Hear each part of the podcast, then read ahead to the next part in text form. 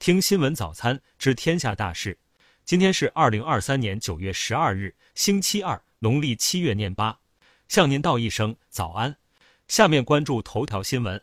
近日，网传上海一男子为逃查酒驾跳入美兰湖，此事引发热议。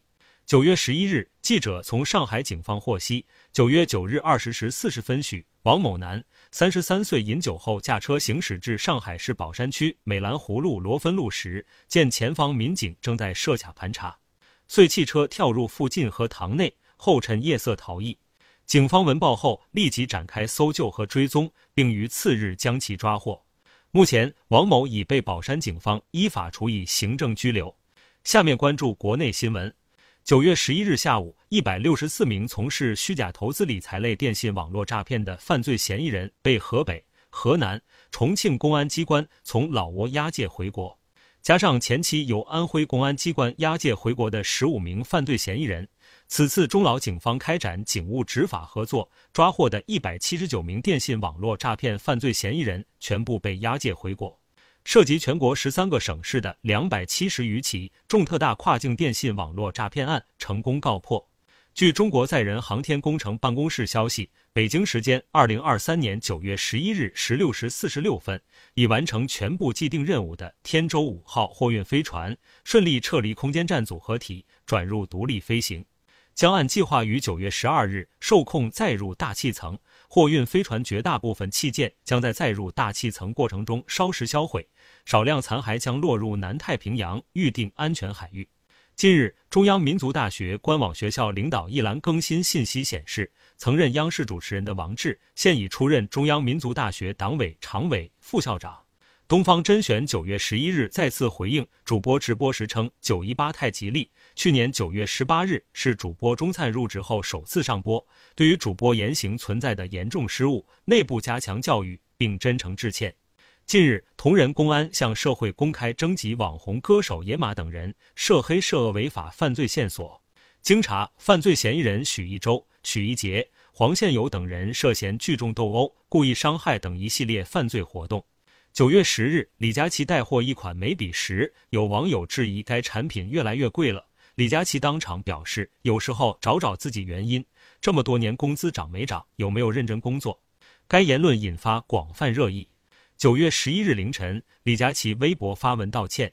九月十日，湖北襄阳盛世唐城景区发布致歉信。九月九日晚，景区为外事活动设置部分观演区域，并因故推迟演出近七分钟。当日购票游客可在一年内免费游景区一次。九月十日，山西洪洞县一男子当街持棍打砸公交车，洪洞县警方通报称，现场控制一名违法行为人。经初步调查，陈某疑似患有精神疾病，已送医治疗，现场未造成人员受伤，案件正调查。下面关注国际新闻。日本东京电力公司十一日在官网公布的信息显示，福岛第一核电站核污染水首轮排海从当地时间八月二十四日下午一点三分启动，到十一日中午十二点十五分结束，首轮累计排放量为七千七百八十八立方米。当地时间九月九日，在尼日尔发动政变的军方领导人的发言人阿布杜拉赫曼指责法国在几个西非国家经济共同体成员国境内集结部队和装备，意图对尼日尔发动军事干预。土耳其总统埃尔多安日前表示，美国将瑞典加入北约作为向土耳其出售 F 一六战斗机的条件，这令土耳其非常失望。有分析认为，此事将为瑞典的入约之路带来更多的不确定性。当地时间九月十日，日本首相自民党总裁岸田文雄表示，他最早将于十三日改组政府内阁和自民党领导层。白俄罗斯国防部官员日前表示，波兰大幅扩军，购入进攻性武器，已引起白俄罗斯担忧。白俄罗斯方面将对此作出回应。当地时间十一日，联合国粮食及农业组织启动一项应急计划，以应对苏丹日益恶化的粮食不安全问题。粮农组织计划筹集一点二三亿美元，向苏丹十七个粮食不安全形势最严峻的州提供紧急援助，覆盖一千零一十万人，提供应急种子和家畜治疗包，以及兽医和渔业支持服务与设备设施。当地时间九月十日，埃塞俄比亚政府宣布复兴大坝第四阶段及最后阶段蓄水工作完工。针对埃塞方面的声明，埃及外交部在社交平台上发表声明回应称，单方面蓄满水库的行为违反了埃塞俄比亚、埃及以及苏丹三国于2015年签署的原则宣言。埃及方面声称，埃塞俄比亚的行为是非法的。当地时间9月9日，四名耍蛇人在印度北方邦的一列火车上表演舞蛇，但愿意付钱捧场的乘客寥寥。耍蛇人与不愿付款者发生了激烈的争吵。之后甚至放蛇进入车厢内，引发乘客恐慌。下面关注社会民生新闻。九月十日，有网友发布视频称，广东汕尾湖东港一群人往海里放生六十多箱矿泉水。镇政府回应称，这出于当地的祭祀习俗，装瓶的都是自来水，瓶子已全部回收。九月十一日上午七时许，上海地铁八号线西藏南路站往沈渡公路站方向。车门处一名乘客不慎将腿卡在列车与站台缝隙中，工作人员发现后立即施救，使用了扩张器将站台边缘的橡皮条撑开，后将乘客救出。